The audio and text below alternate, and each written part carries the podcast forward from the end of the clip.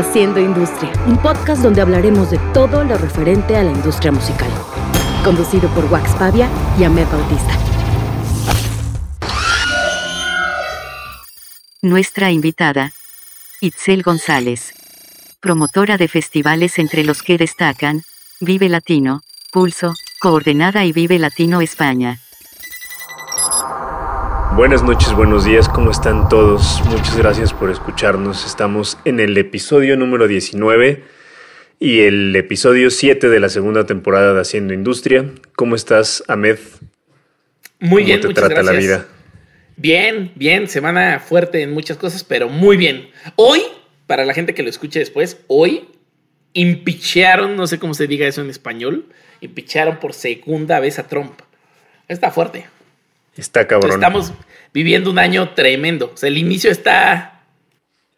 Está tremendo. Yo, yo quiero aprovechar, voy a, voy a aventarme un, un, speech un poco triste, pero le quiero dedicar este programa al señor Alex Malverde, que es un grande dentro de la industria musical que se nos adelantó con el COVID. Y Correcto. Vamos a estarles contando en algún momento de Haciendo Industria acerca de él pero sí le quiero dedicar específicamente este programa a este cabrón que, se Él estaba en nuestra lista y creo que es importante un día dedicarle un programa, aunque sea a través de las historias de otras personas, pero creo que sí es bien importante hablar de, de un eje central en una industria que él construyó, o sea, que él ayudó a construir y que hoy dejó caminando.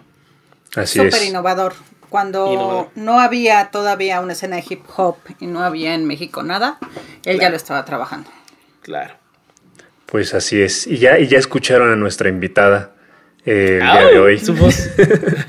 que, que, es, es eh, una, una, persona que, que, quiero y que admiro mucho, que hemos trabajado juntos durante muchos años, los tres, tanto Ahmed eh, como yo y, y ella.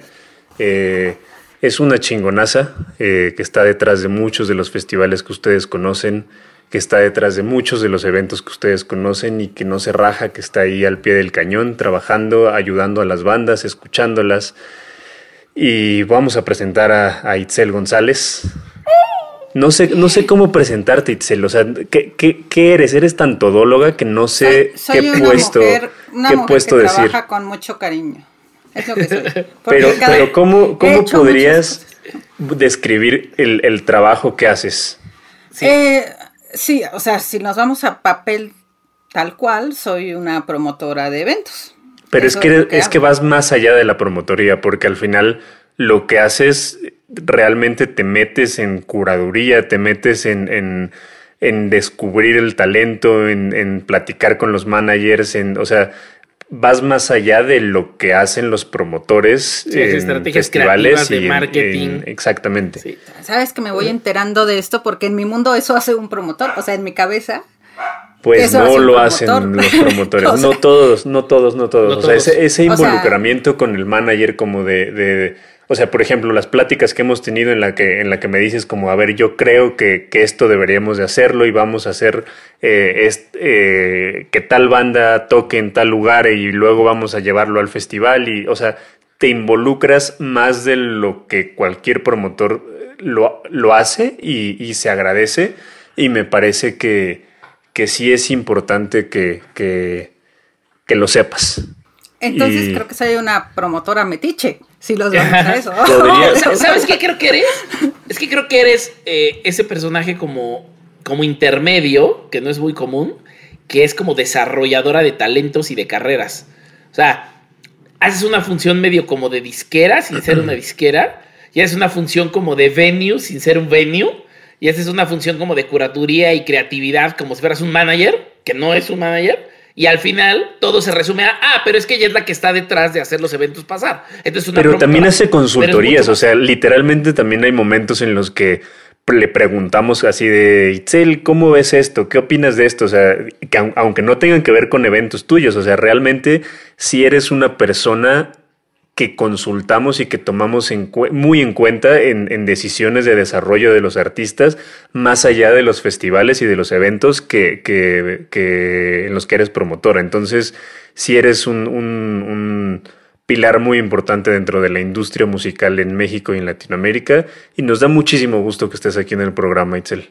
de verdad. Pues muchas gracias, porque la verdad es que sí, esto que me cuentan yo como que no lo tenía tan claro, porque en serio, yo en mi cabeza sí creo que un promotor hace, debe hacer todo eso. Y, o sea, debe de creer en la industria en la que trabaja, conocerla, este debe de tratar de que crezca, porque obviamente si a uno le va bien, a todos nos va bien, y sobre todo debe sentir mucha pasión por, o sea, si, si haces tu trabajo pensando en llenar una taquilla de dinero o este o que una banda sea grande nada más para que a ti te convenga, además es como raro. O sea, siempre tienes que es como un círculo, ¿sabes? No puedes nada más enfocarte a una cosa. Todo va correlacionado y todo este, tiene consecuencias de las acciones que tomas y decisiones, tanto con una banda como con un manager, como con un festival, como con conciertos. O sea, todo va correlacionado y se me haría muy raro tomar una decisión en lo que sea que no afecte la demás. Me atrevo a dar un ejemplo como súper fácil. ¿Qué activación de un patrocinio pone cerca de tal escenario. De verdad, parece una tontería, pero si no piensas hasta ese tipo de detalles, puedes afectar lo que pasa el escenario o, lo, cómo, o cómo, va a ser toda la experiencia de las personas que pasen justo ahí cuando va saliendo de su banda a irse a otro escenario. O sea, son detallitos que tienes que pensar todo el tiempo.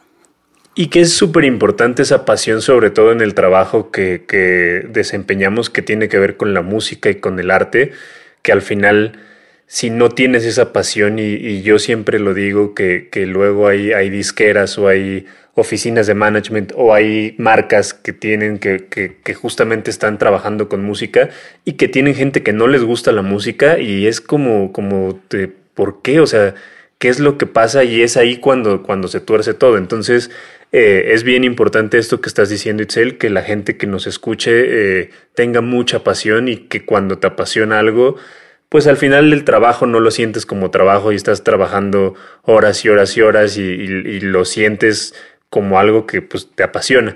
Eh, yo, yo quiero que nos cuentes un poquito ¿En qué momento descubres esta pasión? ¿En qué momento... ¿Puedo, interrumpir? ¿Puedo interrumpir? Adelante. Se me acaba de ocurrir algo. Es que normalmente nosotros presentamos a la gente como con una carta de cosas, ¿no? Como, ha hecho esto, y es esto, y es esto, y es esto. Y yo creo que Itzel, como empezamos bien el programa, hace tantas cosas que nos cuesta trabajo definirlo un poquito. ¿Por qué no nos cuentas antes de empezar? Porque la pregunta de Wax es bien bonita y bien importante. Pero ¿por qué no rápido dices atrás de qué proyectos estás? O sea, qué festival. Yo te conocí por Vive Latino, pero hay otros 35 atrás. Nada más rápido para que la gente como que cache atrás de qué cosas así enlistadas estás. Y ahorita ya nos clavamos en ti. Pues ahorita hago exclusivamente festivales, lo cual la verdad a mi edad vieja ya me hace muy feliz dedicarme como solo a eso. Este, Vive Latino, eh, ayudamos con Pal Norte en varias cosas, Coordenada, Pulso, eh, algunos tecates alrededor de toda la República como el Sonoro, el Bajío, tenemos el proyecto más que hecho Vive Latino España, nada más esperando poder este sí hacerlo este septiembre. Pero antes yo hacía muchas otras cosas. La verdad es que me eché muchísimos años de giras por toda la República, muchos conciertos en solo. O sea, sí me daba mucho gusto a mí cuando hacía un lunario y al otro día hacías el Foro Sol. Y la verdad es mucho más difícil hacerlo un lunario. Eso ya lo descubres como sobre la marcha. Claro. Y ya, o sea, la verdad es que ahorita si el mundo fuera normal, estaría vuelta loca con muchos festivales y buqueando y buscando y mapeando en scouting y demás. Ahorita no se puede, pero así es como mi día a día. O sea, si, si piensas en un día mío es escuchar música, ver quién está, hablar con managers, ver qué bandas están saliendo, ver qué ofrecen, ir a un scouting, hacer este layout de un mapa para ver dónde se va a poner cada cosa, este, cosas administrativas de la oficina y nada, esperar a que llegue el día soñado, que es el tener el festival siempre. Me encanta. Ahora sí, Waxito, suéltese. Ahora sí, cuéntanos cómo empezaste, de dónde, de dónde nace esta pasión que, tanto dices. Creo que empieza por dos cosas. Mi papá es un hombre que le gusta mucho la música, le gusta, perdón, le gusta mucho la música. Y este, y y siempre como que me lo educó. O sea, esta onda de siempre estar escuchando radio cuando ibas en el coche, que antes aparte ibas en el coche como casi todo el día porque acompañabas a tus papás a todos lados y no había otra distracción. Ahí me empezó a gustar mucho y ya descubrí que era una pasión cuando yo le robaba a mi hermano sus cassettes o CDs para escucharlos escondidas porque no me las prestaba. Entonces, ahí vi que estaba dispuesta a hacer lo que sea por escuchar la música. Creo que ahí lo descubrí. Me acuerdo muchísimo que cuando tenía como nueve años, llegaba de la, de la primaria y mi hermano no estaba en las tardes porque se iba a entrenar o algo así y me y agarraba el circo de la maldita vecindad y lo escuchaba y lo escuchaba y lo escuchaba y lo escuchaba. Queen lo escuchaba también mucho, Inexcess le gustaba a mi hermano en esa época y así. Pero la verdad es que como que a mí no me compraban porque mis papás eran así de esto es para los dos. Pero mi hermano los guardaba en su cuarto y eran suyos y yo los robaba y ya se los dejaba como súper bien puestos aquí, nadie supo. Y como que ahí empezó mi, mi pasión y siempre me gustó mucho la música y las historias detrás de la música y demás. Y cuando estaba en la universidad, fui al primer Vive Latino, por supuesto, y fui con mi mejor amiga y le dije, yo quiero hacer esto. no conocías a, no conocías absolutamente a nadie. o sea, no eres, no eres sobrina, no eres sobrina del Televisa, nada. No, nada. ¿Qué? ¿Qué estudiaste? ¿Qué estudiabas en la carrera? Ciencias de la comunicación, lo cual me ha servido muchísimo en la vida, no sabes. Y este, no, pues la verdad jamás he ocupado mi título este, en ese sentido y demás, pero me, me, sí me enseñó a conocer muchas otras cosas como para sobrevivir en la vida. Eh, entonces le dije eso a mi amiga y mi amiga me dijo, pues órale, va, vamos por cerveza. Y la vida siguió y siguió y siguió y siete años después, más o menos, fue que empecé a trabajar en el Vive Latino en el 2005. Y no sabía absolutamente nada. El primer día que yo entré a trabajar al Vive Latino, yo no sabía que era un ¿Qué Vive Latino era? 2005, no, empecé en el 2005, pero era para el 2006, porque empecé como por octubre, noviembre y era en Y empezaste con Andrés. Con Andrés. Y le dije a Andrés tal cual, no tengo idea de tu industria ni de nada. Yo sé de música, no tengo idea cómo se hace una producción, no tengo idea cómo... No, así no sabía nada.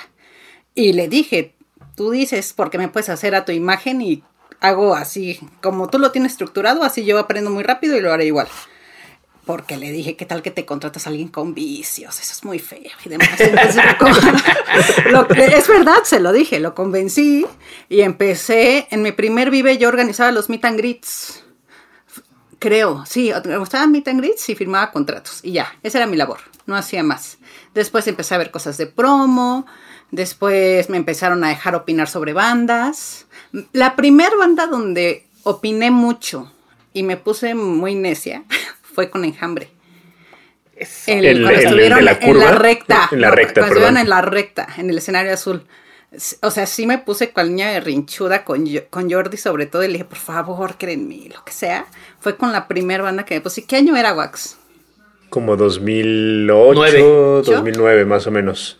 Según yo, Fue la primera. sí, fue, fue 2009. Sí, fue 2009 porque el 2008 salió el segundo esfelino y esto ya, ya era como la última etapa del segundo esfelino cuando salió Impacto, Impacto con Denise. Y traíamos ah, las playeras de los gatos que solo ustedes veían que estaban mal hechas. y entonces, sí, sí, sí, porque yo conocí a Wax un día, no sé por qué conocí a Gigi, pero yo conocí a Gigi. Y entonces me invitó un día a su casa en la Nápoles, creo. Donde vivían todos en una privada. Ajá, y estaba Wax y cinco chavos de Zacatecas.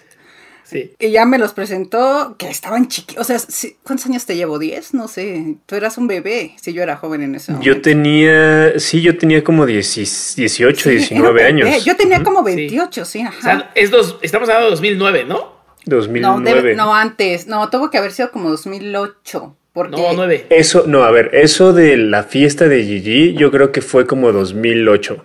Ajá. Porque ahí los conocí y me dijeron, no, pues yo tengo un grupo, que no sé qué. Y este, y me enseñaron las canciones. Es que eso fue, eso fue antes, eh, eh, no, es, no es en el, no es en Tajín, eh, Ahmed. Ah, es en la casa donde vivía Gigi, Gigi de Pop Art, que le mandamos un saludo bien, bien grande. Ya. fue, fue cumpleaños de Gigi y nos invitó. Y realmente, o sea, ahí, ahí conocimos a Itzel. Y yo no conocí Enjambre, nunca lo ves. O sea, no, no había pasado la explosión en reactor. Ni no había pasado nada, nada, nada, nada, nada, Y me, y, me, y me enseñaron la música, me gustó un buen. luego pasó la explosión en reactor y luego pasó mi guerra por el Vive Latino. Y como que todo salió increíble, la verdad es que les fue brutal. Y de ahí como que dijeron, no, mira, a lo mejor a esta niña sí le gusta la música y sí le sabe. Y entonces ya me empezaron a hacer más caso. Y me empecé a involucrar más en Booking y en otras cosas. Aprendí muchísimo. Y pues ya, esa es mi historia con Vive Latino. Así aprendí todo. Muy bien. Y a partir de ahí, ¿cuánto tiempo pasó que siguieras en Vive Latino? Que es donde yo te empecé a ver en festivales de industria y todo. Y luego, ¿cómo brincas allá a hacer otras cosas? Giras, conciertos solos. O sea, ¿cuál es ese brinco? No, pues yo empecé ahí. O sea, yo empecé en el Vive 2006. Y luego en el 2007, a principios, Andrés ya me contrató para trabajar en Ocesa. Y ahí es donde hacía de todo. Así. Pero es que también entiende que en ese tiempo había un festival. Y ya. Exacto. Y, pero sí había giras, giras buenas, ¿eh? Giras camión, 18 horas, no existía el internet. La taquilla la llevabas aquí y te la y ya imprimías tú los boletos, este, como podías, este, con, te llevabas un aparatito así que te conectaba al teléfono en donde llegabas al, al venue y se tardaba dos horas en conectarte, imprimías boletos, los sacabas, cobrabas, te llevabas la taquilla, o sea, yo luego andaba con taquillas de muchísimo y no por toda la República hasta que llegaba de regreso. Este. 2008, 2009, 2010 hice muchísimas giras con Zoe, con Babasónicos, con Tacuba, con Bumburi. Y después empezó un problemas muy fuertes con el narco. Como por 2011, 2012. Me tocaron cosas horribles, o sea, muertos, ahorcados, esconderme yo en, en, algunas plazas pues, porque andaban buscando al promotor y yo era la novia del cantante o algo así para que nadie me, me viera. claro. Y este, y después empezaron a hacer los otros festivales. Hice los primeros cuatro coronas. Y después empezaron a aparecer el coordenada y demás. Y pues como que las cosas se fueron reestructurando dentro de la empresa. Dejé de hacer giras y shows en solo y ahora solo hago festivales. Ya. Ese es como así el conocimiento. Y sí extraño las giras, ¿eh? La verdad. Es algo que siempre voy a extrañar. Pero también tener vida es padre. Y hay una edad para eso. Sí, ajá, exacto. Ahorita ya no me imagino haciendo muchas cosas. Que insisto, ¿eh? la vida ahora es mucho más fácil. Nada más el hecho de que haya internet. No sabes lo que es hacer una gira sin internet. Yo me acuerdo mucho, ahorita, ahorita que estás contando todo esto, me acuerdo mucho el día Itzel que fue 2010, eh, cuando fue Vive Latino de cuatro días y que de repente te acercas a nosotros y nos dices, Morris y acaba, acaba de cancelar. Y tocaba Enjambre antes que Morris. Sí, yo sé, que estábamos en Soundcheck, o sea, estábamos en el Soundcheck ya del show y se acerca Itzel así de Morris y acaba de cancelar, ¿qué pedo? Y fue de movernos de escenario, o sea, fue un desmadre, pero ese, ese día me, acuerdo mucho, mucho, porque aparte llegaste tú con Lourdes en un, en un con Lourdes Skipsy en un carrito de golf, así como de tenemos que hablar con ustedes. Pero el punto es cómo para la gente que, que, está escuchándonos y que quiere dedicarse a, a, ser promotor o a trabajar en un festival, ¿qué es lo que vive un promotor de festival justamente en este rush? Porque para nosotros es algo sumamente normal, es algo que ya lo vivimos y que, que, lo, lo, vemos como algo normal, pero, pero cuéntanos un poquito acerca de justo lo que decías de reestructuras, del rush que vives, de, de todo lo que, lo que pasa en torno al festival, de cómo, lo, cómo haces la curaduría, todo, todo lo que, lo que se vive que no ve la gente. Mira, todo el mundo cree que ser promotor es como súper divertido porque como contratas a los artistas y luego el día del festival pues estás ahí famoseando y te la pasas bomba. Y tengo un amigo que dice algo muy cierto que este un año de promotor es como cinco años perro. Porque la verdad es que el ritmo de vida que traes es muy estresante tienes que convivir con muchísimos egos, porque convives con el ego de bandas, con tu propio ego, con el ego del manager, con el ego de patrocinios, con el ego del festival, que por, de, por sí el festival tiene un ego grande, o sea, no él vive, sino todos.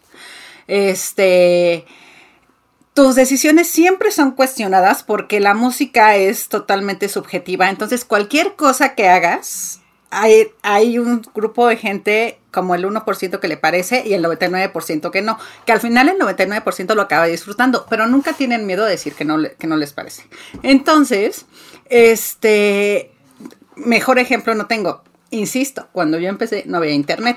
Y cuando yo empecé los anuncios del Vive Latino, se hacían mandando el póster a los periódicos un día antes para que lo publicaran al día siguiente. O tú ibas corriendo a reactor a dejar el, el, este, el cartel para que lo dijeran en el radio así leído y lo que sea. Y cuando empieza a ver redes sociales y empiezas a publicar el póster en internet, que será que te gusta 2010, 2011, y ves que a nadie le gustó, a nadie le gustó, no hay un solo buen comentario, tú no sabes el bajón que te da que todo el mundo odia el trabajo que has hecho sobre un año. Ya después con los años ves que se llaman haters y que toda la gente opina de los y que, son, y que son los que se toman el tiempo de escribir mierda, porque al que le gustó nomás dio un like y ya. Pero esa primer, esa, esa, esa, primer bofetada en 2010, 2011 de, de, de, las redes sociales y el ataque, sí era como muy fuerte y que te generaba mucho estrés. Ahorita todavía genera estrés, pero como que ya lo empiezas a digerir.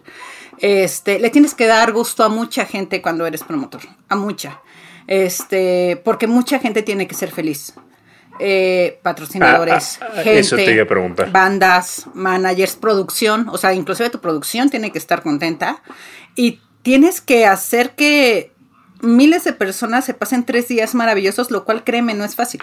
Y, es que aparte con ese tipo de cosas, no sabes cómo te alimenta el alma. Es bien pesado, es muy estresante, dejas muchas cosas de lado, pero ese tipo de cosas, cuando a alguien le das un show que de verdad le cambia la vida o que recuerda para siempre o que se liga a la novia o demás, tú no tienes una idea lo gratificante que es. Entonces, si es un trabajo pesado, es un trabajo estresante, es un trabajo en donde hay que complacer a muchos, pero cuando complaces a uno, ya valió la pena.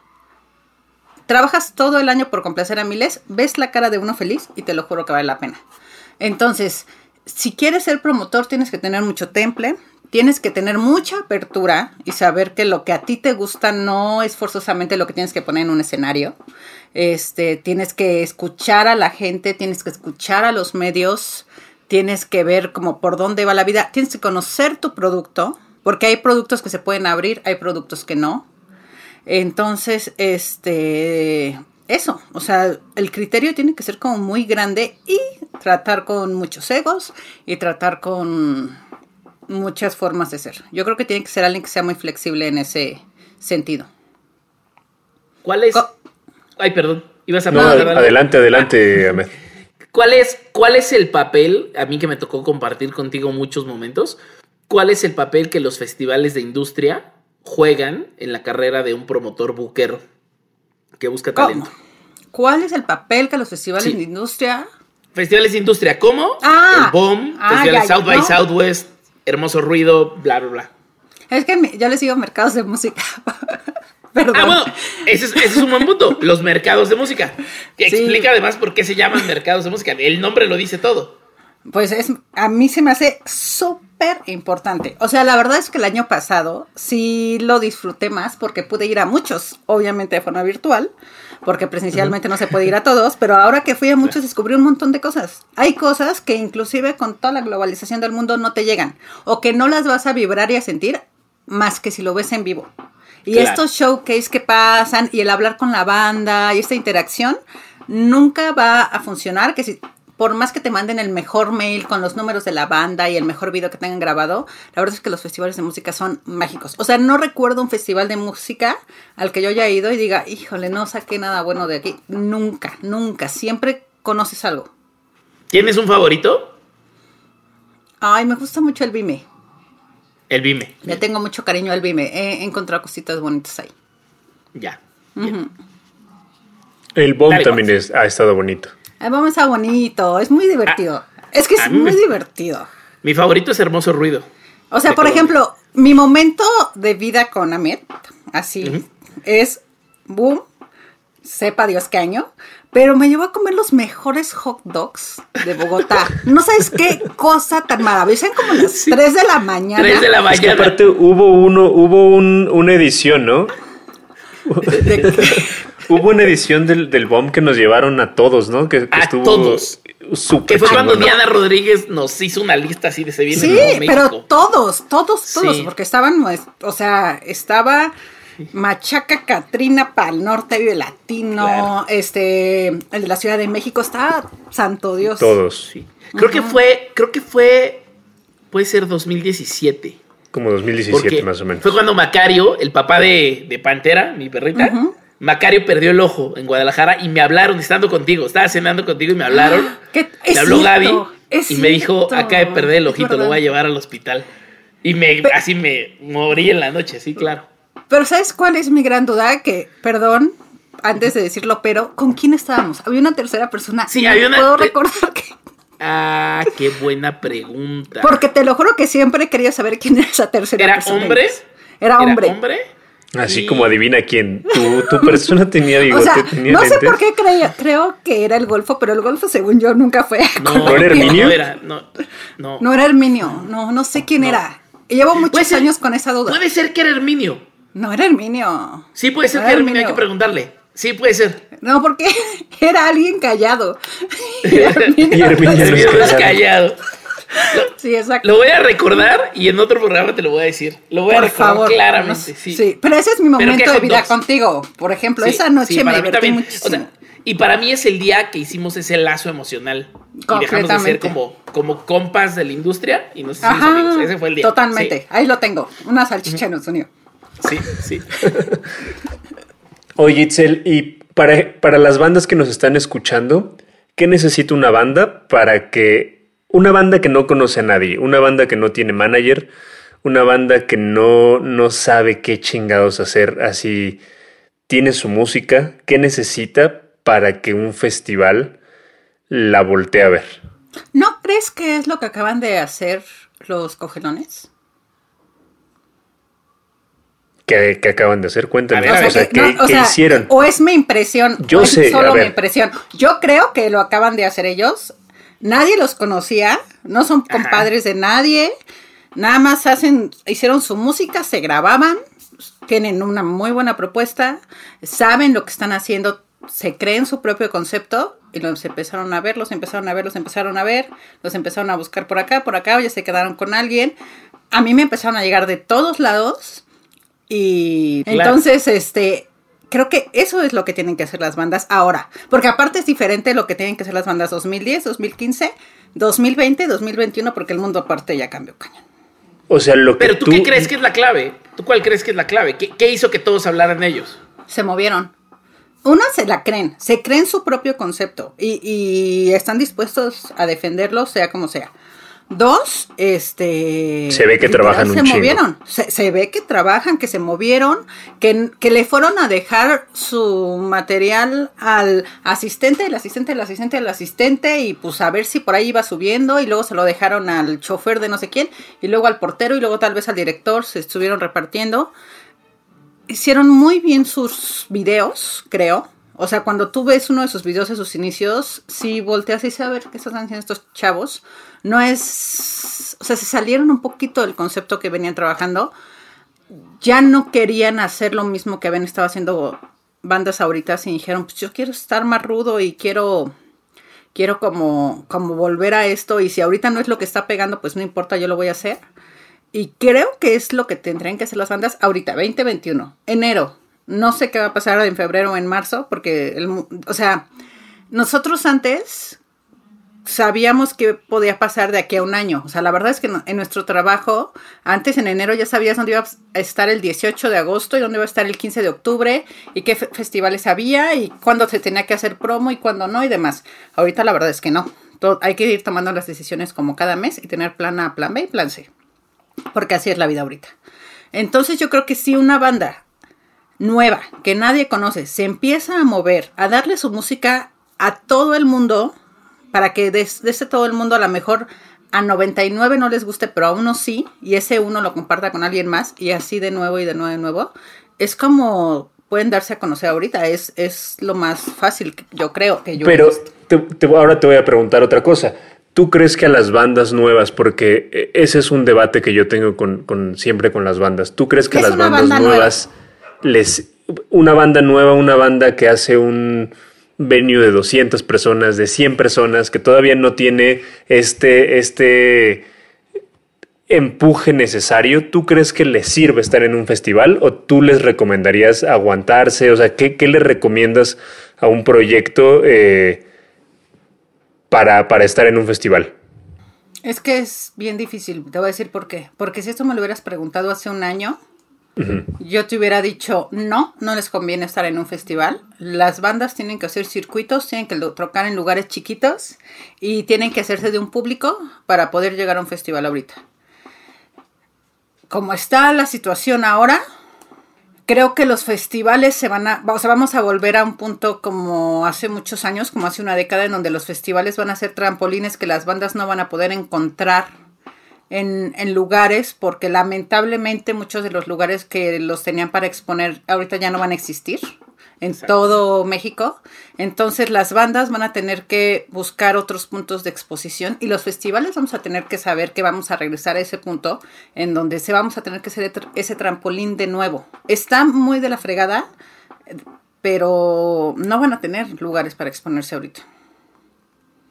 Entonces vamos a tener a lo mejor que regresar un poquito a eso. Ahorita, insisto, en dos meses no tengo idea, pero ahorita estoy segura de eso. ¿Tú dónde descubres bandas? Hoy, 2021. ¿A qué te metes? Spotify, me encanta que me vaya brincando de cosas locas a cosas locas. El algoritmo. O sea, si te avientas, si te avientas el playlist de For You. Sí. Sí, o de ir a la radio de tal canción y de ahí me va buscando cosas locas. Ok, bien. El algoritmo de YouTube es bueno, de verdad. O sea, te metes a, alguna banda. El otro día estaba escuchando a Quemarlo todo por error, que son colombianos. Y de ahí me brincó con otra nueva, con otra nueva, con otra nueva interesante. Pero la verdad, esos son ondas digitales. Yo me guío mucho por lo que me mandan todos mis amigos. O sea, generalmente me dicen, mira esto, mira esto, mira esto, mira esto. Y eso me gusta mucho y de ahí me nutro bastante. Y cuando te dicen, mira esto, ¿Es un video o es canción? O incluso el mismo YouTube, ¿lo usas como radio o sí lo ves? No, lo uso como radio. Cuando me llama mucho la atención, me voy a la imagen, ¿eh? No me he dado cuenta, es verdad. Bien. Sí. sí Yo soy muy visual. Yo soy muy ¿En serio? Si me agarra visualmente, o sea, auditivo está chido y tal. Ahí estoy, ahí vivo, ¿no? Pero si algo me agarra visualmente, le pongo incluso más interés. Puede ser, pero es que muchas bandas, sobre todo las bandas nuevas, siento que obviamente están muy clavadas en cómo suenan y dejan un poco de segundo plano cómo se ven. Como que ahí es cuando ya tiene que llegar el manager y ayudarles un poco y no muchas bandas nuevas tienen manager. Es, un, es una cosa de doble filo porque al final las bandas se han involucrado tanto también como en la industria que está bien chingón que sepan qué es lo que está pasando, pero al final también les pasa esto de lo que tú estás hablando, de, que sienten que no necesitan un equipo, que sienten como de, ¿por qué le voy a dar el porcentaje a un manager si lo puedo hacer yo? Y al final terminan haciendo un cagadero o hay bandas que terminan teniendo un manager, pero no dejan trabajar al manager, porque pues terminan queriendo controlar absolutamente todo y se hace un, em, un embudo que no, que nomás no, no pasa y eso, eso es peligroso. Y más ahorita que... con las redes sociales creen que es la cosa más fácil del mundo, que ya tengo un millón de seguidores y ya... Todas las bandas de verdad deberían de ver Almost Famous. En serio, es como la teoría perfecta. es que es en serio, y yo se lo he dicho a muchas bandas. Tú, tú puedes tener un booker o un manager muy o una agencia de management muy grande que te controla y demás, pero esta escena, ya ves que el, el amigo es el manager. La primera mitad de la película y luego llega el de la disquera y demás. Está súper bien que tengas al de la disquera y que te lleve y que maneje tu carrera y que te proponga y que te invierta y demás, pero nunca debes de perder la figura del manager, que es ese tipo que conoce a todos, que sabe nada más con verles la cara de qué humor están, sabe cuando ya necesitan grabar un disco, saben cuando necesitan separarse un rato, porque la persona macro va a entender muchas cosas y te digo, igual y te va a invertir, igual y conoce a personas que te van a ayudar y demás, pero esta es esa persona de confianza siempre. Eso es el manager que yo creo que todas las bandas deben de tener. Y sobre todo, y perdóname que te interrumpa, y sobre todo el amigo que no toma ni se droga. O el que toma poquito y se droga poquito, pero no Eso en la es muy importante, ajá. Yo necesito uno de esos. pero el chiste es que esa persona debe existir y lo siento que actualmente lo están confundiendo con un personal manager y no, un personal manager hace otras cosas. Claro. Porque tu manager al final del día es ese cuate que tienes, pero al cual sí le haces caso. O sea, al cual sí te dice, a ver, ya. O sea, todos tenemos un cuate que en un momento llega y nos dice, a ver, Itzel, ya, gobiernate y dices, órale, pues ya me calmo. pero este, el chiste es que yo sí creo que tiene que haber esa figura. Como todos necesitamos a alguien así en nuestras vidas, los ingenieros y los contadores y todos necesitamos a una persona que, por ejemplo, el, no sé, el ingeniero agrónomo workaholic necesita un cierto líder que le diga, a ver, ya cálmate, ya no trabajes tanto, vas por aquí o vas por allá todos en todas las profesiones. Entonces el manager sí es necesario, las bandas tienen que saberlo, tienen que encontrarlo, es como buscarte una pareja, literal. O sea, no es de que no forzosamente el mejor manager que de las bandas que te gusta va a ser el buen manager para ti. A lo mejor tú necesitas otro tipo de gente.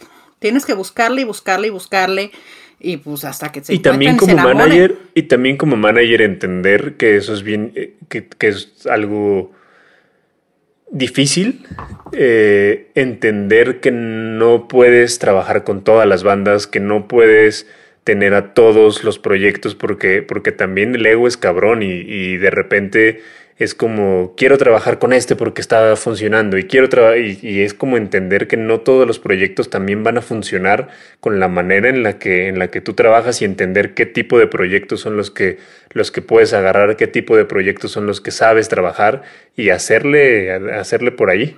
Y, eso, según yo, aplica para todo. aplica para el merch, por ejemplo. Igual, o sea, tienes que conocerte a alguien que te identifique y que sepa cómo, quieres así, que tu imagen sea proyectada y todo el asunto. Y aplica para los festivales. No todos los festivales son para todas las bandas. La verdad es que no. O sea, ya no estamos. hace 10 años que había un festival. Hay tantos, desde ferias de ciudades, festivales de gobierno, festivales culturales, este, festivales en gran formato, en pequeño formato, que van creciendo. Festivales de nicho. Ajá, exacto. Que tú tienes que saber para dónde, o sea, no vas a poner a Maluma en el, este, en, el, Vive Latino. Domination. Sabes que tú, pero por supuesto que lo puedes poner en un coordenado, no sé. Ajá, o Katrina. Y, que hay, puedes, decir otros, aquí puedes decir otros festivales de otras empresas, Itzel, no pasa nada. Sí, no, sí seguro me van a correr. me pueden firmar algo. y entonces, o sea, la verdad es que yo luego veo bandas increíbles, increíbles, pero no son para mis festivales. Yo les digo, tu banda está increíble, pero no eres para acá. Entonces también tienes, porque me dicen, no, es que nuestra meta en la vida es tocar en el Vive Latino acabas de tocar un punto clave que yo tenía guardado como pregunta para ti. Una cosa que yo aprendí, eh, ok, hay mercados de música y hay festivales para público, ¿no? Yo los veo como festivales para público y festivales de industria. Pero una cosa que aprendí en mi segundo, en mi segundo South by Southwest en Austin es que el 90% de las bandas que iban creían que la meta era ir al festival. O sea, si toco en el festival, ya, cumplí la tarea, ¿no? Y creo que muchos ven así los festivales de público también. Si toco en el Vive Latino, ya me tocó cuando teníamos caradura, ¿no? Pues es que ya tocar en caradura ya me va a traer lo que yo necesito y yo, no. Tocar en caradura es el paso, es un pasito chiquito y la tarea es lo que viene por tocar ahí. No es que el tocar es el objetivo. Si tocas en el Vive, no quiere decir que va a llegar gente a verte. No quiere decir que tu show va a salir perfecto. No quiere decir que en ese momento no te van a poner una banda gigante al mismo tiempo, porque así son los festivales, así funcionan, y la gente se te va en ese momento. Entonces, es todo lo que viene alrededor, ¿no? O sea, me acuerdo que el show más importante que hicimos en South by Southwest, Wax y yo con Enjambre, el más pinche importante. Y tocó Alex Vander, Joe Volume, Astro, ta, y cuando se está lleno el lugar, en la sexta, y se sube Enjambre a tocar, en la segunda canción sale una persona abajo, sale de escalera y dice, Arriba, The Gossip. Show secreto. Y se ¡No! Se vacía. ¡No! Carajo. Y, alguien que hubiera pensado. Literal había. O sea, cuando pasó eso, había que tres personas viendo enjambre. Sí, diez. Diez quedaron. De 300 quedaron diez. Y de esos diez, ojo, si alguien hace. Sí, pero de esos 10 eras tú, era yo, era sí, Tú y yo estábamos en el escenario. No, tú y yo estábamos en el escenario. No yo los conté. Yo los conté porque yo tenía así el ego en el piso, güey. Pero ah. el punto importante es si alguien ha hecho el examen ahí con respecto a si yo voy a South by ya cumplí, es pues no, fracasaste porque se te fueron todos. Y no se fueron por ti, se fueron por una situación externa. Pero de los que quedaron, dos promotores luego te pidieron gira para ellos, ¿no? Claro. Y ahí es donde viene el trabajo extra, ¿no? El trabajo extra donde Wax puso a cantar a Mon en las escaleras del centro de convenciones, cuando estaban las mesas de negocios. Sí, sí. donde nadie toca, donde no entras con tu bacho, donde está todo el público caminando, se subió a una escalera a tocar. Entonces, es ahí donde se pone la clave, ¿no? Entonces, tú, que es la que te toca todo el tiempo decirle a las bandas, bienvenido, te acabo de buquear para el Vive Latino, ¿qué les quieres decir al respecto? Que se metan, pongan metas realistas. O sea, la verdad es que o sea, para una banda nueva decir, mi meta es tocar en un gran festival, esa no es una meta realista. Primer meta realista, vende 10 boletos en donde sea, así sea en tu colonia, ¿eh? De verdad, no, tienes que tocar. Ajá, exacto, pero que 10 personas en un país, 10, ¿eh? No te vayas más lejos, quieran verte tocar, 10. Esa es una primer meta realista. Segunda meta realista, que se sepan tus canciones bien poquita gente, lo que quieras, pero que puedas demostrar que alguien se sabe tus canciones, que alguien le llegó. Lo que dices, la meta no es tocar en el Vive Latino, la meta es que se quede en el set de 40 minutos contigo. Y que después, ahora se puede medir, antes no se podía, pero que, que los números de tus redes sociales después de esa tocada crezcan. O sea, no es tanto el haber estado ahí, sino qué pasó después. Son pequeños escalones, pero tienen que verlos así, o sea, es, es pasito a pasito, o sea, es así como terapia, ¿sabes? Poquito a poquito, un pasito, mueves el otro dedo, mueves el otro dedo y demás, y van saliendo.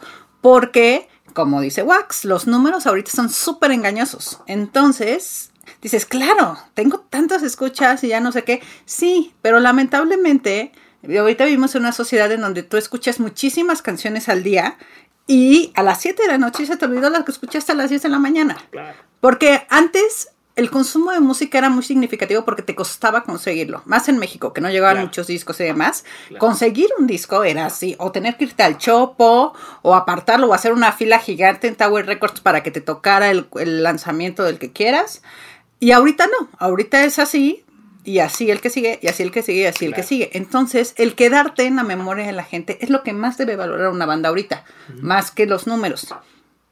Obviamente cuando boqueas un festival ahorita pues sí tomas en cuenta este los números de las bandas es algo que no puedes dejar de, pasar, pero no es algo, no es lo único que tú ves ahorita. O sea, a mí me pasa, yo obviamente sí lo reviso y cómo le va a esta banda en México y demás, pero no es tajante. O sea, hay otras cosas que, que pueden funcionar más para convencer a alguien que meta su O lo que platicábamos, o lo que platicábamos en el episodio pasado con Malfi, que, que al final las bandas no se dan cuenta de la importancia que tiene la parte de, o sea, tocas en un festival como banda nueva y realmente lo que menos te va a servir es la parte cuando estás tocando, o sea, lo que te va a servir es la parte de la prensa, la parte de, o sea, como, como banda, la parte de hacer todo, todo el área de prensa, aprovechar todos los contactos que están, aprovechar el backstage, aprovechar el hospitality para hacer eh, una red de contactos, saber quién es quién, o sea, pero realmente hacer tu chamba de entender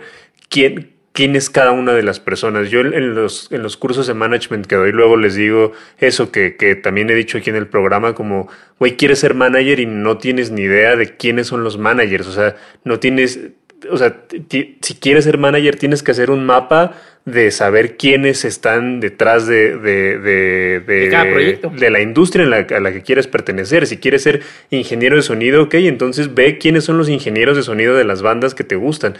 Y, y luego hay muchas bandas que los invitas y que son las 2 de la tarde y ya están pedísimos en el, en el hospitality, que, ya, que dices como, güey, no mames, cabrón, o sea o, que son las bandas que más te piden pulseras y que más te piden eh, que, te, que, la, hacen de pedo de todo y es como cabrón, o sea, quieres que te vuelvan a invitar y, estás siendo insoportable. y, y, que no nos malentiendan, ¿no? O sea, no es un tema contra el alcohol y contra el pasarla bien, es hay momentos para todo. Y si ya tienes la oportunidad de estar en un backstage donde tienes una pulsera, no pienses que la otra pulsera debe ser para tu novia y para tu primo y para tu amigo. Piensa, ¿qué vas a hacer tú con tu pulsera? O sea, ¿quién vas a conocer? ¿Con quién vas a platicar? ¿Te interesa hacer una gira? ¿Te encantaría abrir una gira para tu banda favorita y tu banda favorita toque el mismo día que tú en ese festival? ¿No estaría increíble que vayas y los conozcas y los invites a que te vean tocar en vivo porque crees en tu proyecto? O sea, hay mucho más trabajo de escritorio que hacer que el ir a festejar el festival. Festeja después de que toques, ponte la fe de tu vida porque tocaste y, y vete a donde quieras, ¿no? Pero hay momentos para todo. Y el tema es las bandas nuevas nosotros, en muy poquitos años de carrera, tenemos como 10, 15 años de carrera. En muy poquito año de carrera lo hemos visto en todas las bandas nuevas. todas cometen el mismo error y todas en su año 8 se están acordando que la cagaron en ese momento. Pues no la cagues. El que está escuchando esto, no la cagues. No, y aparte, ¿sabes qué? Las bandas nuevas y medianas, porque todas deben de aprovechar las pequeñas oportunidades que se les dan. Este, bandas, veo muchas bandas que ya tienen camino recorrido de más y les proponen hacer bandas abridoras de otras bandas que a lo mejor ni siquiera están tan lejanos a ellos, pero parece luego ofensa. Y les no, ¿cómo le voy a abrir ya a ellos? Sí, por ejemplo, yo lleno un Metropolitan y ellos van a llenar un auditorio, pero pues yo ya lleno un Metropolitan. Y así, te van a ver personas que a lo mejor nunca han pagado un boleto por ti y gracias a eso lo van a pagar después. O sea, pequeñas oportunidades que da la industria, o sea, tienes que aprovecharlas todas porque tú nunca sabes quién te va a ver. Exacto. De verdad. Y, o sea, y, ponte a aprender, o sea, cuando hace un gran show Pearl Jam, invita luego a Pixies o a bandas así. Es como si los Pixies dijeran, ay no, porque yo ya soy importante. No mames. Ajá. Y aparte que se la pasen bien. O sea, de verdad que disfruten el momento que están viviendo. Eh, yo, yo quiero preguntarte algo en torno al, COVID ahorita que decías que, estamos a la mitad. ¿Qué, predicciones tienes? ¿Cómo sientes tú que, va a, funcionar este, este tema en cuestión festivales? ¿Crees que, que haya festivales este año o, cuál es la, visión de la he decidido de Itzel Dramos? Decido dejar mi carrera de pitoniza de lado y no hacer predicciones porque muchos muchos días no entiendo nada la verdad les de ser sincera. Este el mundo gira mucho más rápido de lo que le capto la onda ahorita. Es hay muchos cambios. Literal yo soy una persona, ustedes me conocen como muy estructurada y previsiva y demás, y previsiva, previsoria, previsiva, previsoria. Entonces, este, a mí me volcó el mundo porque todo lo que haga puede pasar o no. Entonces, este, no, tengo ocho panoramas para este año y creo en los ocho panoramas para este año. ¿Cuáles son tus ocho panoramas? Creo que puede haber festivales en mayo, a lo mejor en ciertas ciudades de México. Creo que podemos hacer cosas el segundo semestre, a lo mejor en cierto formato. Creo que este van a estar solo los festivales grandes, creo que van a estar solo los festivales chicos, creo que hay un panorama en donde pues sí, posiblemente nos vayamos hasta el 2022, o hay una Itzel fatalista que cree que ya nunca vamos a volver a hacer nada y ya voy a empezar mi negocio de rompope, o sea, la verdad, hot dogs, de hot dogs. De hot dogs, imagínate. Y entonces tengo muchos, muchos panoramas y tengo que jugar entre todos, porque a mí me pasó es ahorita, la semana pasada y está, de que mucha gente empezó a escribir de qué onda con el Vive Latino. Y yo así, pues qué onda, todo bueno, ¿no? este, la verdad es que tiene, tiene varios panoramas, este, hay que estar preparados para todo, si la vacuna avanza, si no, cada vez hay más cosas en juego. Eh, no sé qué pase con la toma de posesión de Trump. O sea, no sé, la verdad es que todo juega. Ahorita todo juega, está tremendo. Y tal cual te lo digo, puede pasar todo. Y hay que estar preparados para todo. Y hay que tener planes para todo. Y no hay que dar nada por hecho. Yo aprendí el año pasado que no hay que dar absolutamente nada por hecho. Porque la verdad, siendo sinceros, sí estábamos ya en un poco de zona de confort. Este. Sí, ya estábamos en inercia. La inercia nos llevaba. Exacto, exacto. Ya sabíamos que si A más B salía C y que luego el D, pero si se descomponía, pues le metías el E. Y eso era en todos, ¿eh? En los shows, en los discos, en la promo que hacían las bandas y demás. Nos desajustaron el piso. Hay que, hay que ver nuevas formas de, trabajar. tú sabes que los streamings son una cosa rara que nos ayuda a sobrevivir ahorita, pero mm, no es algo que supongo que se va a quedar para toda la vida, ni, ni queremos, queremos volver. Yo creo que sí se van a quedar para toda la vida, pero van a ser como mezclados. Como eran un, poquito como, antes. Sí, claro, es lo que siempre... Y son, complementarios, ¿no? No son sustituidos.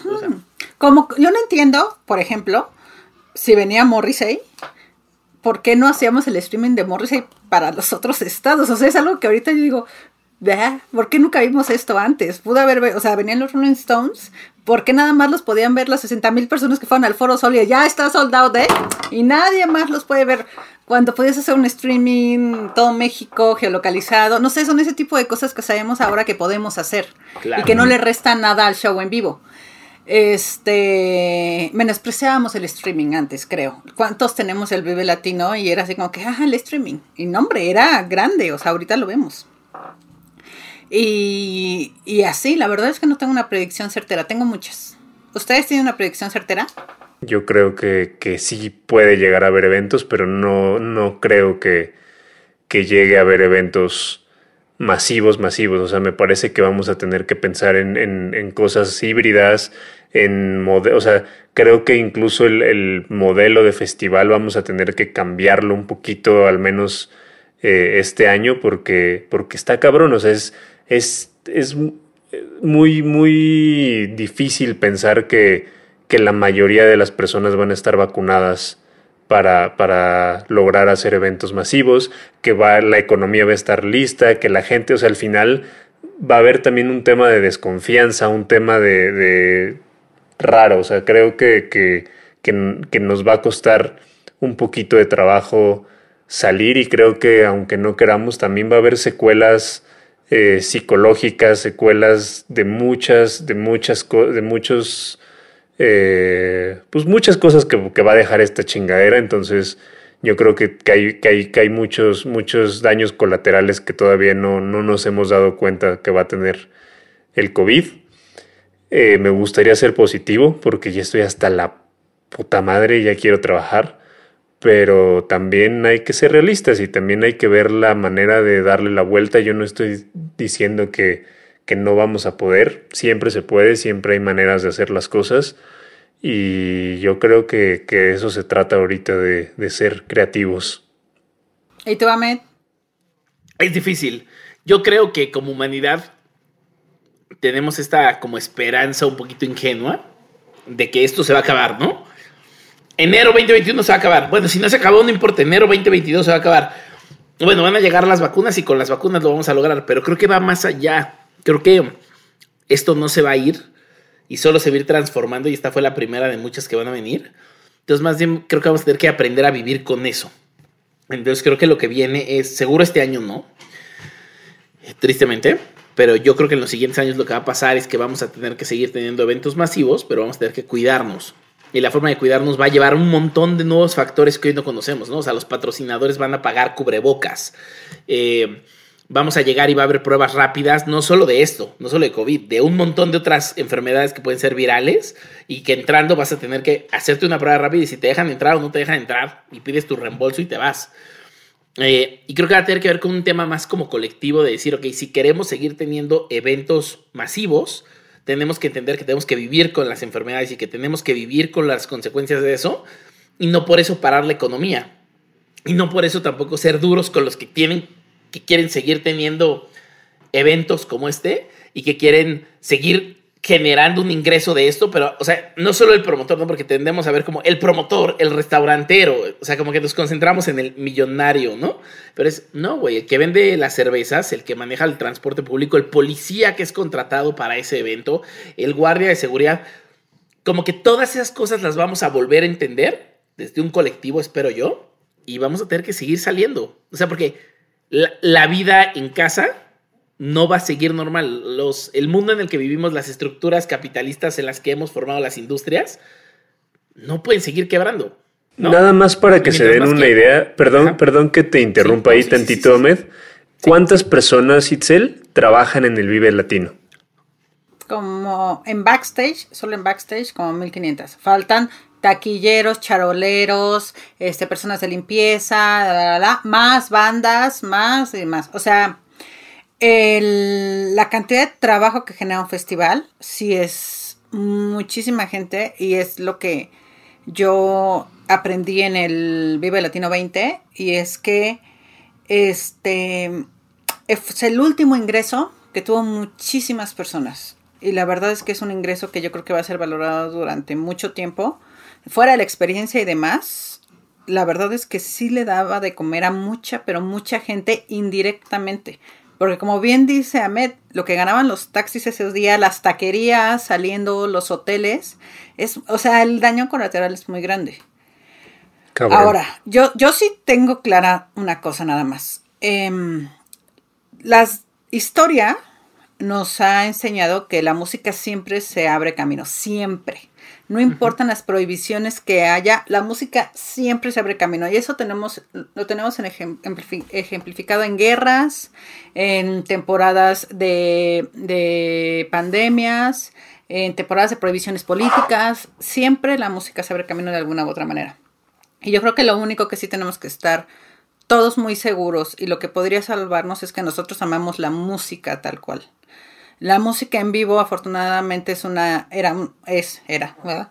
Una industria, este, que nos daba de comer a muchos, pero hay que salvar la música más que nada. Ya después la volveremos a transformar o se transformará solita en algo que vuelva a alimentar muchas bocas y demás. Pero salvar la música es lo más importante y hacer que siga y que prospere y que nos llene. Porque como bien dices, las consecuencias psicológicas de esto pueden ser muy duras. Entonces, dejar eso de lado, ese amor y esa pasión que se tiene por la música, y no solo nosotros, hablo de, hablo de fans, hablo de músicos, hablo de escritores, hablo de gente que se dedica a poner músicas en películas y demás, dejar que esto nos coma y que mate ese amor es lo más peligroso que nos puede pasar cómo potencializarla y cómo volver a comer de eso, nos iremos acomodando, pero la pasión tiene que crecer y es algo que no podemos dejar que se apague. Y que eso depende también, yo creo que en gran parte del público de lo que decimos en cada programa, que le den valor al contenido, que le den valor a la música, que entiendan. Eh, creo que es momento de que entiendan lo que está detrás de la música, que entiendan que, hay mucha gente que vive de la música, que no es eso que piensan muchos de ustedes, en donde creen que el músico porque toca en un Vive Latino es millonario, es una mentira completa, entonces sí es importante que le den este valor a la música y que, y que si, si, tienen oportunidad de comprar merch, de pagar un boleto de streaming, de, o sea, de verdad, de verdad, háganlo porque es, va a ser una chamba de todos. Si amamos la música, va a ser una chamba de todos reconstruir la industria musical para que los músicos sigan eh, trabajando. Y es, es devolverle el, el, el, eh, el, respeto y todo al artista. O sea, la verdad es que tú piensas en el Renacimiento. El escribano, el escritor, el pintor y demás eran personas de mucho respeto con, con su, su profesión es súper admirada. Tenemos que volver a eso. O sea, es algo que realmente nos puede salvar. Tenemos que dedicarnos a que eso sea visto como algo completamente admirable. a lo mejor no podemos sentirlo en vivo ahorita, pero sí podemos sentirlo definitivamente. Eh, ya para, para, finalizar, vamos a ir a las últimas dos secciones del programa. La primera es en honor al señor Ahmed Bautista. Eh, se llama Dos Cositas y nos tienes que recomendar dos cositas para, para, las personas que nos escuchan. Me gustaría que le recomendaras una cosita a las personas que se quieren dedicar a la promotoría, que, que también está padre. Eh, y otra, lo que tú quieras recomendarle a quien quieras recomendarle. Los que se quieren dedicar a la promotoría les aconsejo mucho que trabajen de becarios en diferentes áreas de festivales. El promotor no es ese que siempre está hablando con agentes y ya, sino que tiene que saber qué pasa en su área de comida. ¿Cómo hacen eso, Itzel? ¿De qué? De hacer, o sea, para trabajar de becarios en un festival. ¿A quién se le acercan? ¿Cómo piden ese trabajo? Pues a mí en lo particular luego llegan y me dicen, oiga señora, no me deja no sé qué, y ya pues lo dejo. No, pero decirme señora. ya soy señora, uno ya se tiene que admitir. Y este, o sea, sí, literal que me llegan mails y eso y los veo y digo, ah, pues depende de la actitud de cada quien, la verdad. Y, llegan y muchas veces le digo, no, chavo, mejor dedícate a otra cosa. Y, hay, y tengo muchos muchachos increíbles que llevan muchos años trabajando, pero pues que llegaron así, como las bandas, me mandaron un mail, los vi y entraron. Yo, yo Itzel González. Este, hay un área, bueno, ahí había un área de becarios en OCESA que trabajaba con universidades y, y entraban. Pero pues un becario no forzosamente tiene que trabajar en una universidad, digo, lo puedes encontrar en cualquier lado. A mí me recomiendan gente, las pruebo y demás, y así. O sea, si llega un becario, si llega un becario y te dice, la neta, yo no he estudiado nada, tengo la prepa, pero tengo un chingo de ganas. tengo chavos que nos ayudan en festivales, no solo aquí, ¿eh? en Guadalajara, en Querétaro, que así han llegado. Y hay quien, ya sabes, llegó y solo quería fanear. Hay quien ha hecho el peor pecado del universo en el Vive Latino. El peor pecado del universo en el Vive Latino es una de dos. Yo, yo me voy, no, yo me voy con las bandas anglo. O que les hablan muy bonito a las bandas grandes y les hablan feo a las bandas chiquitas. Eso nunca se hace. Tienes que tratar bien a todas, todas, todas las bandas siempre. Este, y eso de ahí es adiós para siempre. Y los que van a fanear y eso, pues ya les dices, bueno, chao, el año que entra ya nos veremos. Pero hay quienes, ¿no? De verdad, este, las personas con las que trabajamos, hay personas en el Vive Latino que llevan 10 años, o es más, hay personas en el Vive Latino que llevan más años que yo trabajando en el Vive Latino. Este, tienen que trabajar con todo, en todas las áreas, de verdad tienen que conocer desde la apertura de puertas, barricadas, seguridad, eh, les digo, la zona de comida, backstage, camerinos.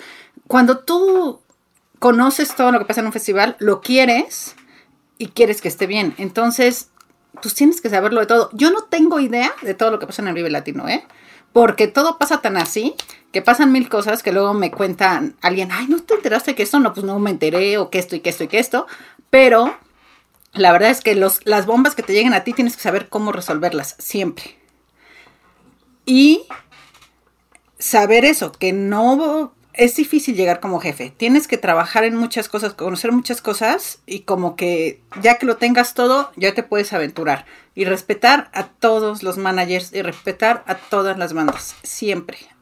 Mm, o sea, te gusta o no te gusta el género y demás, tienes que respetar el trabajo de todos, tienes que respetar el escenario mucho y tienes que respetar que una banda se suba al escenario, porque por muy chiquita que sea, se necesita muchísimo para estar en un escenario y aguantar a la gente. Entonces son cosas muy fundamentales que cualquier promotor tiene que saber. O sea, no puedes menospreciar a nadie, ni tampoco en tu equipo de trabajo. El señor que ayuda a la limpieza es tan importante como tu headliner, porque todos hacen que el festival sirva bien. Entonces tienen que quedarse con eso y ya con eso pues trabajarle mucho y lograr hacer al final, por ejemplo, me acuerdo mucho del Coordenada cuando nos tocó con Caballo Dorado que cerraran, como, como era así de yo no me voy hasta que la última persona de mi equipo de trabajo esté bien y hasta que todos estén, estén eh, pues, pues que lleguen eh, con bien a su destino y eso es parte de, y luego muchas veces cuando te quieres dedicar a la, a la música es, es, son las partes en las que te rajas.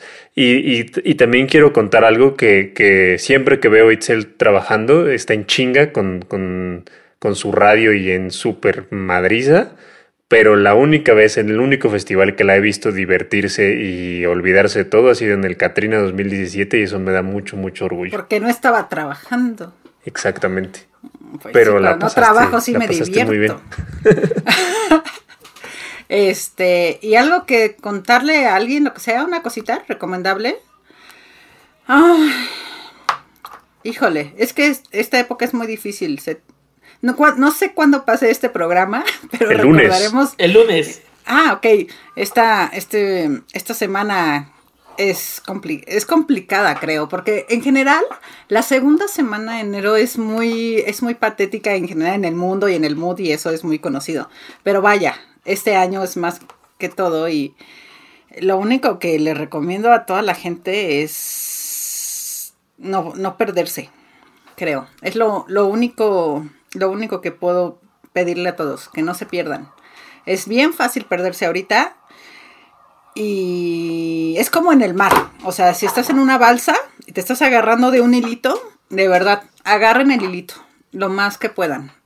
es duro, es cansado, está el sol, agua salada, todo. Agarren el hilito, no se suelten. Ya, ya llegaremos a la orilla. No se suelten del hilito. Me encanta. Yo las dos cositas que les voy a recomendar es vean todo lo que están haciendo todos. Eh, así hagan un panorama de todo lo que están haciendo todas las bandas y no hagan eso. Hagan algo diferente, piensen diferente, piensen en qué es lo que les funciona, cómo van a utilizar las herramientas a favor de su proyecto, cómo las van a utilizar.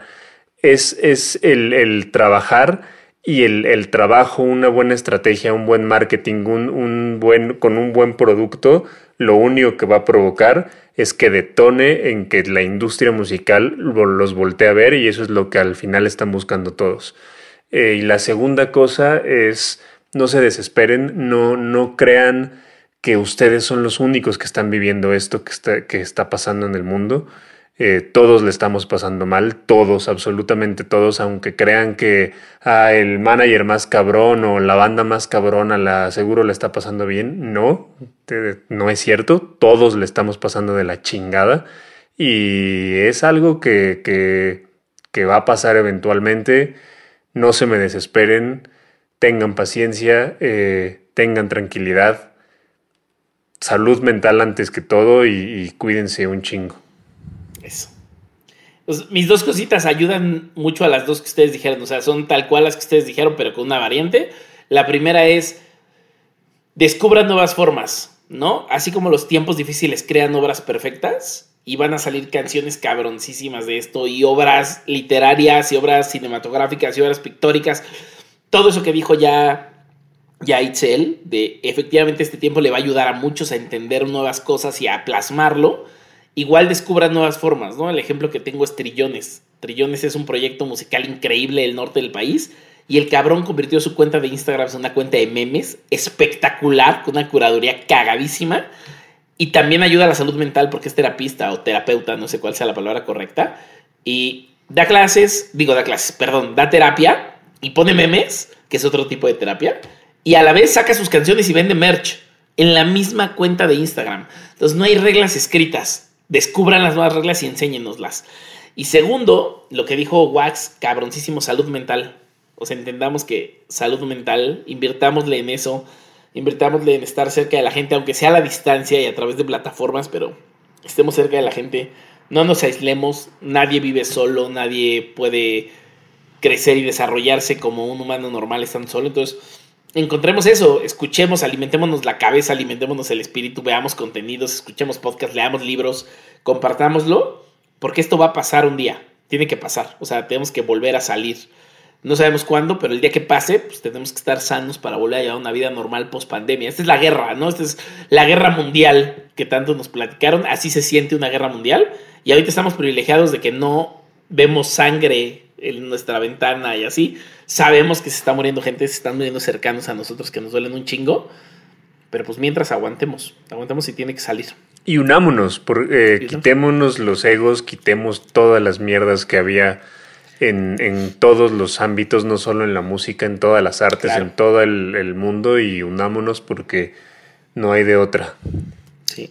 Abracémonos. el presente es colectivo y seamos más virtualmente. Y lean, lean, el mundo ha pasado por mucho. Eso no es lo peor que le ha pasado. Entonces lean, todos salimos, todos salimos siempre. Eso. Antes de irnos a la última, creo que tendríamos que decir los patrons y agradecerle a nuestro patrocinador adorado, que es Minerva. Tenemos el orgullo de que esta segunda temporada ya hay patrocinador. Muchas, muchas gracias a Minerva y muchas gracias a la gente que nos ayuda en Patreon. Eh, acuérdense que está el Patreon de, Haciendo Industria. Acuérdense que esto no es gratis. Eh, tenemos que pagarle a Miguelito, a Luis, a Playmo, a Benito, a absolutamente a todos y lo hacemos con mucho esfuerzo.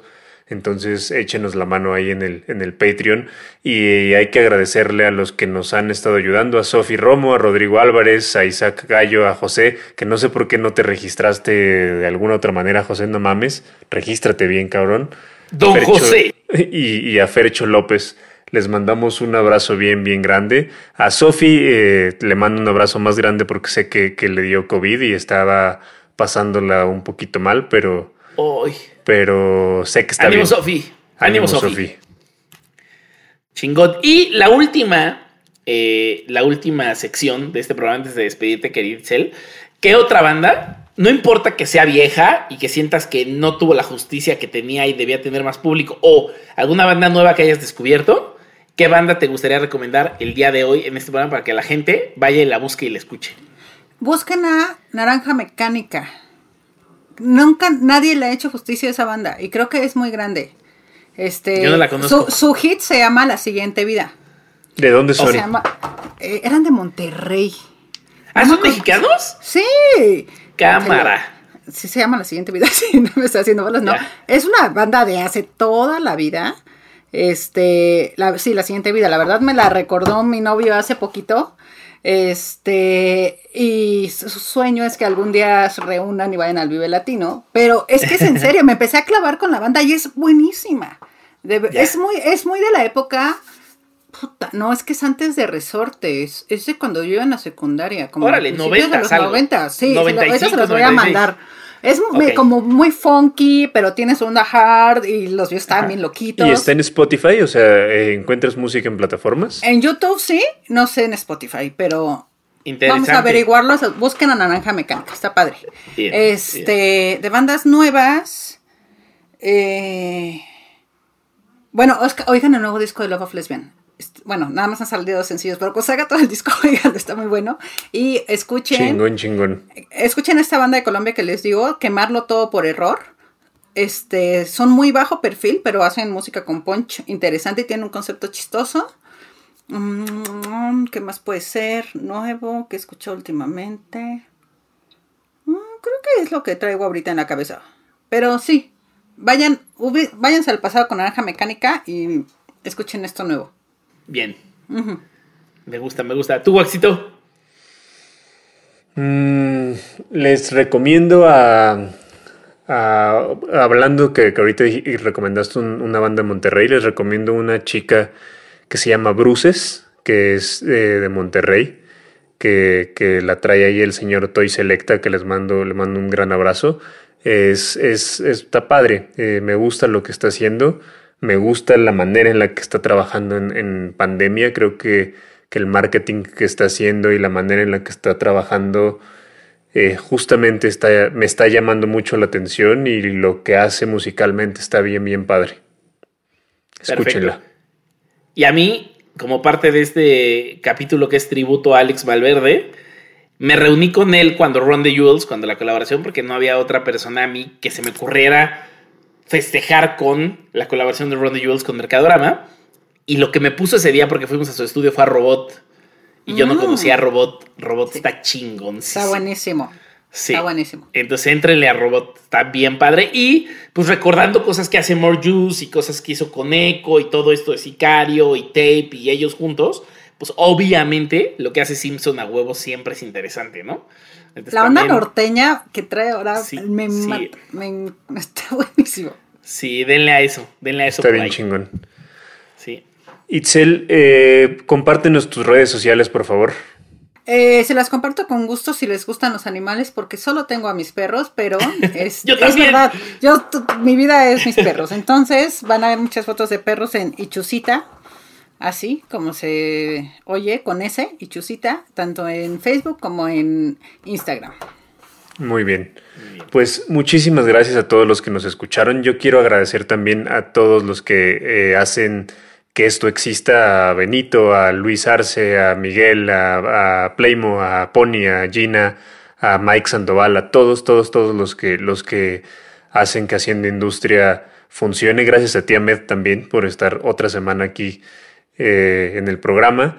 Y también quería, quería decirles... Eh, eh, aprovechando lo de, lo de Alex Malverde, que pues obviamente es una mala noticia, eh, dejó un, un, niñito eh, ahí y a, su, esposa, entonces ahí, ahí, ahí estamos compartiendo, vamos a compartir a través de las redes de Haciendo Industria la información para echarle la mano, si quieren donar 10 pesos, 50 pesos, 100 pesos, lo que quieran donar para, para ayudar y, echarle la mano a, a, su esposa y a su hijo. Eh, de verdad van a ayudar un chingo. Entonces, por favor, por favor, yo sé que son tiempos difíciles, pero algo, algo podremos hacer. Les mando un gran abrazo, cuídense por favor mucho y pues... Díganle a la gente que quieren que la quieren. Y abracen a los perritos. Los quiero mucho a todos ustedes. También nosotros te queremos. Cuídense mucho. Gracias. Nos vemos la próxima semana. Bye. Si quieres conocer más de las personas que hacen industria musical, no olvides suscribirte y ayúdanos compartiendo este podcast para hacer una comunidad más grande.